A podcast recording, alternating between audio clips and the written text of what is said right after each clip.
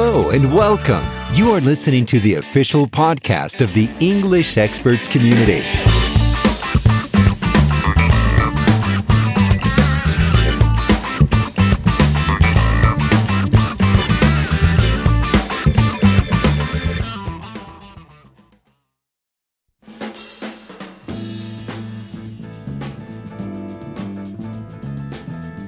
Olá, amigos do English Experts. Aqui é Alessandro Brandão de Montes Claros. Eu sou Ana Lígia Martins, falando de São Paulo. Hoje o nosso bate-papo é sobre o ensino de inglês online no Brasil. Então prepare aí o seu headset e aproveite.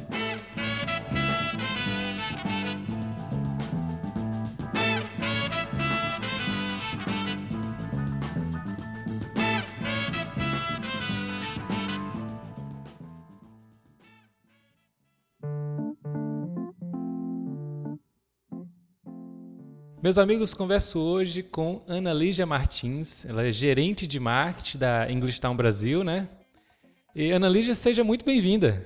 Muito obrigada, Alessandra. É um prazer muito grande estar aqui com vocês hoje. Você é formada em Harvard em gestão de negócios e pela Fundação Casper Libero em publicidade e propaganda. Isso.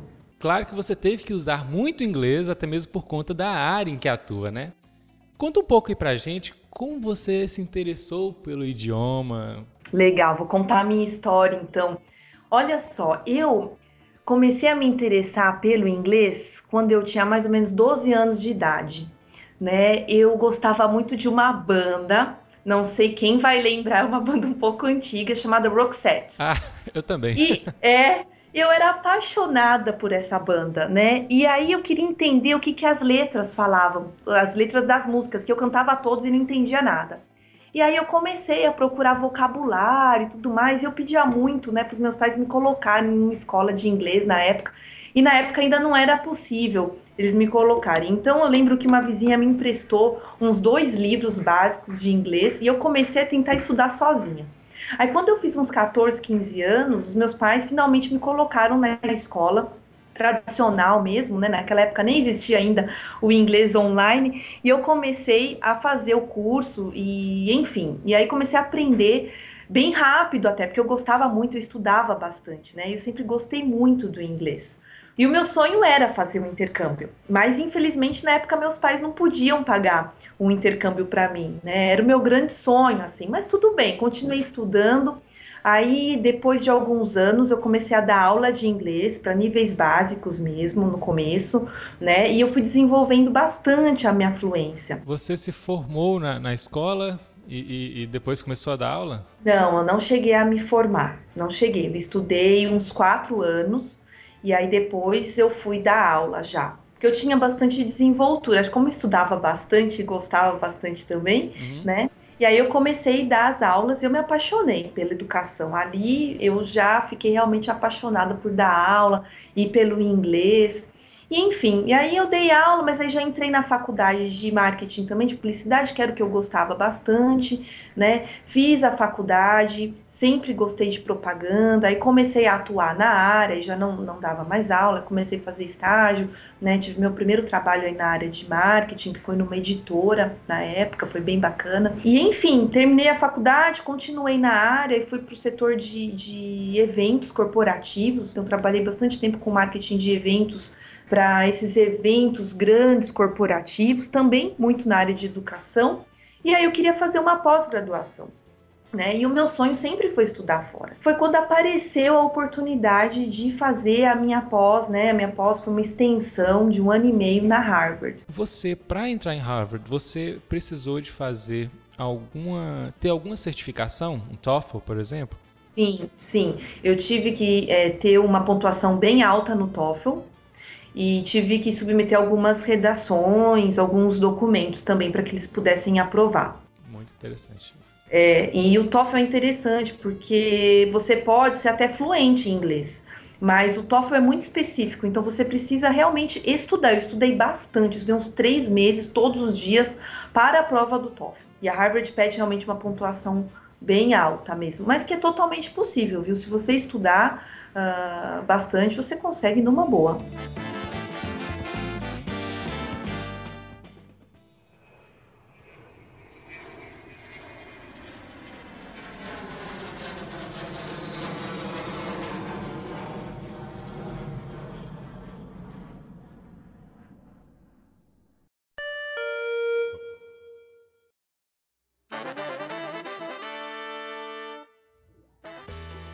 Bom, e aí foi interessante que quando eu já cheguei no aeroporto, eu vi que tinha alguma coisa estranha, porque eu achava que o meu inglês era bom, né? Tinha dado aula, tinha estudado bastante, passado no TOEFL, mas as pessoas não me entendiam e eu não entendia muito bem as pessoas. Uhum.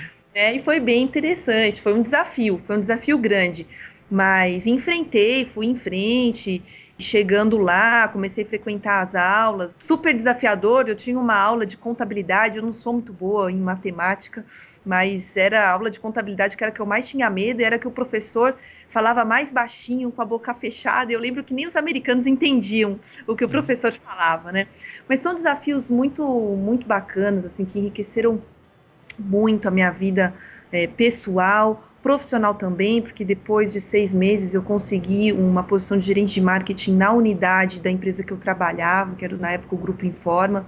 E aí fui trabalhar com eles lá e foi uma experiência maravilhosa trabalhar uh, nos Estados Unidos, assim, aprendi muito, né? Eles já estavam bem avançados uh, em marketing pela internet, então aprendi muitas coisas. Foi uma experiência muito enriquecedora, assim. É, não foi fácil, né? No começo eu precisei trabalhar em lanchonete e tal para pagar meu aluguel e tudo mais, né? E não é tão fácil quanto a gente pensa que é, né? Os brasileiros que estão lá uh, trabalhando realmente sofrem bastante, trabalham muito duro, né?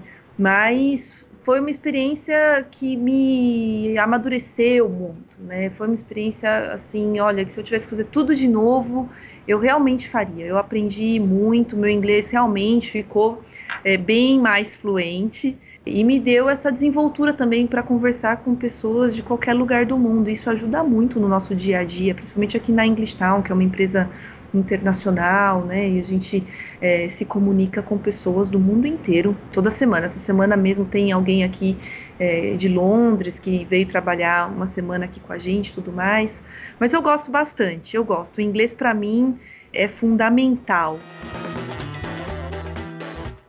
Ana, vamos passar um pouco aqui para a parte de, de marketing, de negócios mesmo.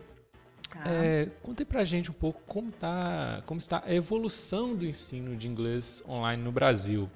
É, a gente sabe que esses grandes eventos, a Copa, as Olimpíadas, elas acredito que elas aqueceram o mercado e abriram os olhos do brasileiro para um segundo idioma. Não apenas para o inglês, né, mas também para outros idiomas. Qual a sua percepção aí do mercado? Bom, é, a gente sabe que as pessoas estão cada vez mais conscientes que elas precisam aprender inglês não apenas para a Copa Olimpíadas, porque a gente sabe que Copa Olimpíadas nós vamos ter um, um, um grupo que vai trabalhar diretamente com os estrangeiros que vão chegar. Mas se a gente pegar o todo, assim, a maioria das pessoas no Brasil, elas sabem que elas precisam do inglês uh, para conseguir uma promoção no trabalho, para conseguir um emprego melhor, para mudar de vida mesmo. Com a questão do ensino online, vejo muito essa evolução da English Town. A English Town, ela evoluiu no Brasil de acordo com a evolução da internet. Então, conforme as pessoas vão tendo mais acesso a computadores, a, a banda larga, né, a uma conexão melhor de internet, é claro que o inglês online tem um espaço maior no país. A gente vê, né, até uma série de outras empresas chegando também. Então, assim, a gente sabe que hoje o aluno, né, de inglês no Brasil, ele até está um pouco cansado, principalmente o adulto. Você tem ali duas aulas por semana normalmente, uma hora de aula, enfim. Com o inglês online, as pessoas realmente conseguem aprender mais rápido. Claro, isso dentro de escolas que, né, como a English Town, tem uma metodologia uh, muito boa, né? A gente tem uma parceria com a Universidade de Cambridge, né? Então a gente é muito avançado nos estudos de ensino de idiomas. Não é realmente de qualquer forma que você vai aprender uh, o inglês de verdade online. Isso a gente precisa frisar.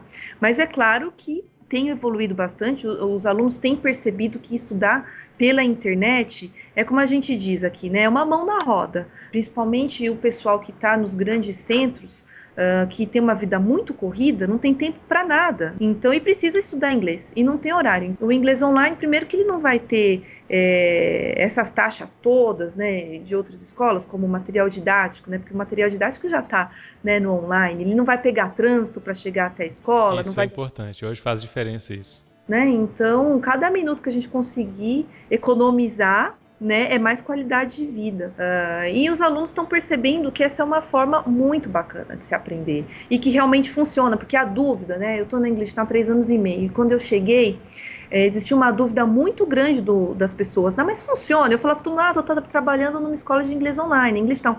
A primeira pergunta era, mas funciona? Hoje eu já não recebo esse tipo de pergunta, porque as pessoas já, já começam a entender que o inglês online funciona assim e funciona muitas vezes melhor e mais rápido. Então, eu acho que a gente ainda tem bastante espaço para crescer.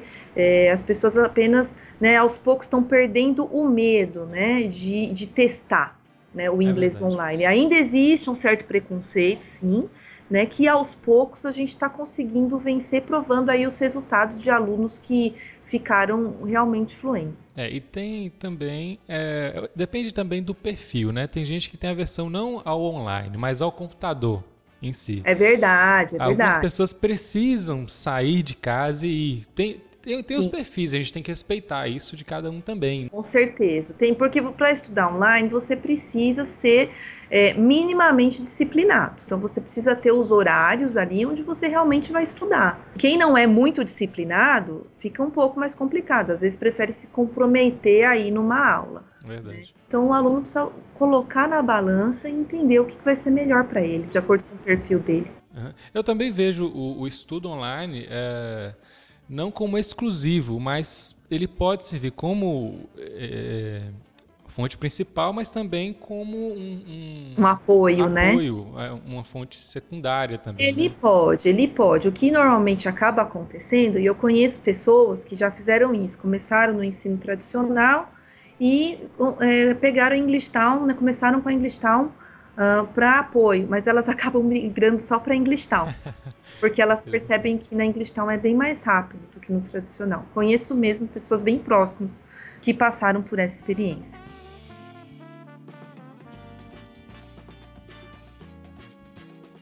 Então, Alessandra, a gente estava falando do benefício né, de estudar online quando você mora nos grandes centros né, e tem uma vida super agitada. Mas a gente não pode esquecer também que estudar online pode ser um grande benefício para quem mora no interior. Nós temos muitos alunos que moram em cidadezinhas que têm, uh, às vezes, uma escola tradicional ou nem isso. Então, o estudo online faz com que o, o, o ensino qualificado do inglês chegue também para as pessoas de todo o Brasil, mesmo daquelas cidades mais remotas, do interior mesmo, né? fazendo com que o aluno do interior tenha um acesso a um ótimo ensino. É uma forma de inclusão também, né? Isso mesmo, a gente acaba democratizando o acesso ao ensino de inglês para todas as pessoas em qualquer lugar do Brasil.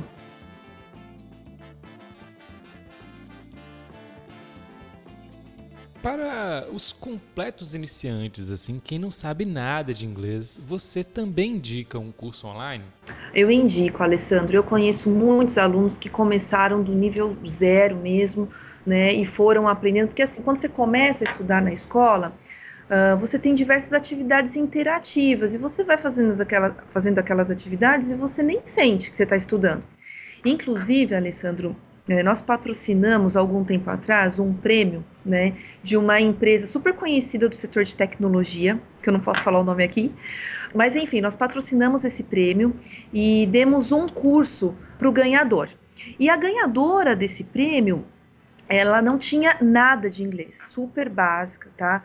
Ela tem, tinha um projeto muito legal, trabalhava com pessoas carentes, mas com, com ensino para pessoas carentes, não na área de inglês, em outra área. E aí eles deram um desafio para ela, que se ela estudasse inglês em cinco meses e, com, e ficasse praticamente fluente, ela poderia ir para Washington apresentar o projeto dela lá e concorrer também. E o que, que aconteceu com essa aluna nossa?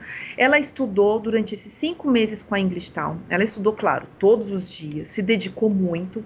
E em cinco meses, ela conseguiu ir para Washington, apresentou o projeto dela lá em inglês e venceu.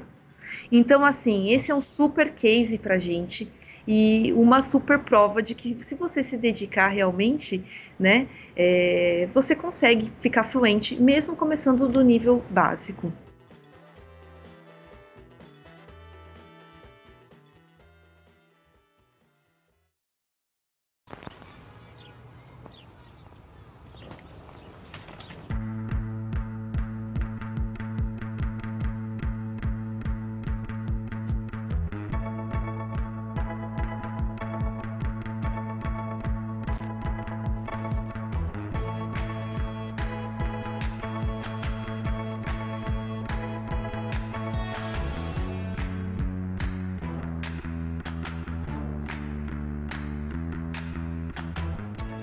É, Ana Lígia, conta um pouco pra gente sobre a English Town Brasil, um pouco do histórico, o relacionamento que ela tem com a EF, né? Como surgiu, a proposta. Certo, vamos lá então. Bom, a EF, o Grupo EF, surgiu em 1965. O fundador é um sueco chamado Bertil Holt. E lá em 1965 ele começou a levar alguns alunos suecos para Londres para fazer um intercâmbio, para aprender praticar o inglês e aprender o inglês lá. Né? Então ele levava esses alunos no comecinho, né, quando surgiu o EF, no verão, né, quando as escolas estavam vazias, os professores é, estavam disponíveis, mas os alunos estavam de férias, então ele aproveitava aquela, né, aquelas escolas e os professores para ensinar inglês para os suecos. Foi assim que surgiu o Grupo F. Né? Hoje, o Grupo F é o maior é a maior organização de ensino particular no mundo. Né? A gente tem 450 escolas e escritórios no mundo todo. Né? A gente está presente em mais de 50 países, com 35 mil funcionários. Né? Então, o, a parte de intercâmbio do Grupo EF é muito forte, né? e esses intercâmbios são realizados em escolas próprias da EF, o que é muito bacana, o que garante realmente a qualidade do ensino. E a English Town surgiu em 1996 né? O criador é o Bill Fisher. O Bill Fisher é um americano que foi para a Suécia fazer uma pós-graduação. E chegando lá, ele teve bastante dificuldade com o idioma, né, com o sueco. Então, ele criou um programa onde você poderia aprender o sueco mais rápido pela internet. Uhum. Foi assim que surgiu a English Town. E aí ele apresentou depois esse projeto para o Bertil Holt, né, para a EF, e a EF ficou muito interessada né, na English Town e comprou e adquiriu a English Town. Então essa é a nossa relação, né? Então nós English Town fazemos parte do grupo EF. Hoje a English Town tem escritórios em diversos países como Brasil, México, Europa, China, Japão, Coreia. Hoje a China é o nosso maior mercado. Nós temos um modelo um pouquinho diferente na China, porque lá nós temos escolas físicas também, Olha, né? É, que complementam, né? Então eles fazem algumas atividades, tem a English Town online, normal, eles fazem alguma atividade nas escolas físicas. E o Brasil é o segundo mercado hoje, né? Essa a unidade, a English Town Brasil, ela coordena só o território brasileiro ou tem algum relacionamento com a América Latina? Hoje só o território brasileiro, né? E o, o escritório do México é quem coordena México e América Latina. Uma outra coisa importante também de citar, Alessandro, é que os nossos professores estão espalhados ao redor do mundo. Então, nós temos alguns centros de professores que estão é, localizados em vários países, porque a maior, a grande maioria, eu diria que hoje 98% dos nossos professores são nativos. Bom, Alessandro, outra coisa também que no Brasil a gente está desde os anos 2000, que é quando a internet né, começou aqui no país, como eu já tinha te falado, né? uhum. né? Uh, hoje a gente tem mais de 150 mil alunos aqui e são mais de 15 milhões de pessoas no mundo todo que já estudaram com a F English Town. Bom, e o curso aqui na, na English Town, como que ele funciona? Nossa metodologia, ela é baseada em quatro passos, que a gente chama de Learn, Try, Apply e Certify. Né? Então, no Learn significa que você aprende com as atividades na escola, com as atividades interativas da escola. Depois você pratica o que você aprendeu com os professores nativos, tanto nas aulas particulares como nas aulas em grupo.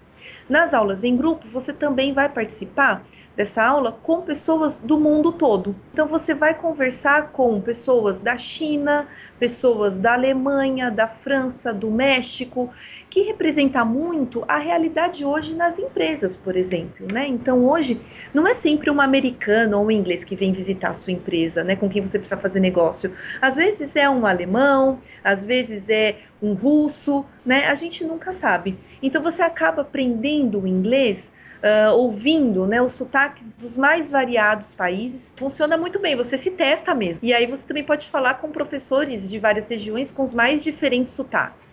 Né? Porque hoje a gente sabe que tem, tem pessoas que têm muito medo de falar com os britânicos, né? Porque o sotaque é bem difícil. Eu já tive um chefe australiano E ele, eu, eu, tinha pavor quando eu ia fazer um call com ele, porque era muito difícil de entender, né? E se você vai praticando isso nas aulas, né? Quando você chegar numa situação real de trabalho que você precisa se comunicar, fica muito mais fácil.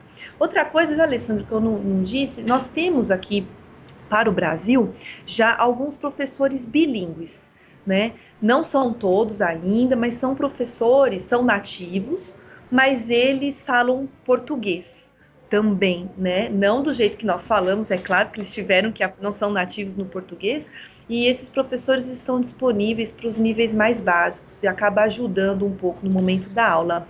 Eu acho essa iniciativa incrível. Nós, inclusive, nós publicamos recentemente um podcast com o Daniel Bonatti, e uma das coisas que ele comenta, principalmente para alunos iniciantes também, é essa necessidade de entender um pouquinho a cultura e o idioma nosso para pelo menos para esses iniciantes, assim, isso ajuda muito. E, ajuda. E, apoio essa iniciativa demais, viu? Ah, que bacana. Nós não temos ainda 100% dos professores, né, para os iniciantes bilíngues, né, mas nós temos alguns, temos vários alunos que já estão fazendo essas aulas e realmente ajuda, né. Eu recentemente, eu sempre participo das aulas para ver como funciona. Olha, eu vou te dizer, é bem tranquilo, viu? Porque se você, por exemplo, você pode entrar numa aula, se você é, achar que você não deve falar ainda, você não fala, é, aí depois quando você sentir mais à vontade, você pode já falar. A professora ou o professor sempre é, tem a, a, a, ferramenta de escrever para você também, de te mandar uma mensagem.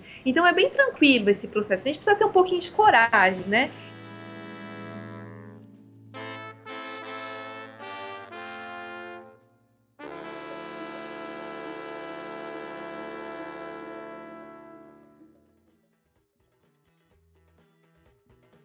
Ana Lígia, muito obrigado por enquanto.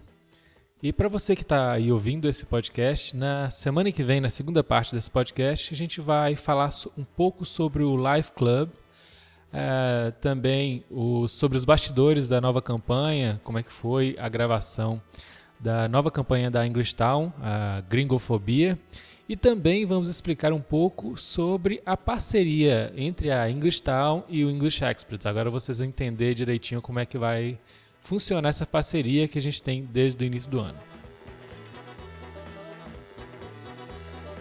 Eu sou Ana Lídia Martins e você me encontra no site www.englishtown.com.br.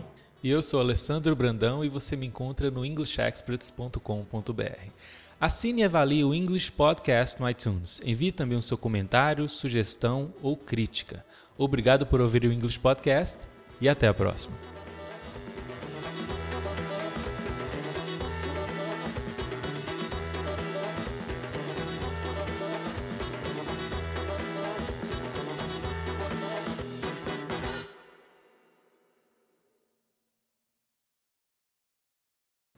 É, passando um pouco aqui, eu te chamo de Ana. Olha pra você ver, eu tô tão acostumado Pode com, com as chamar, Anas aqui. Todo mundo me chama de Ana, não tem problema nenhum.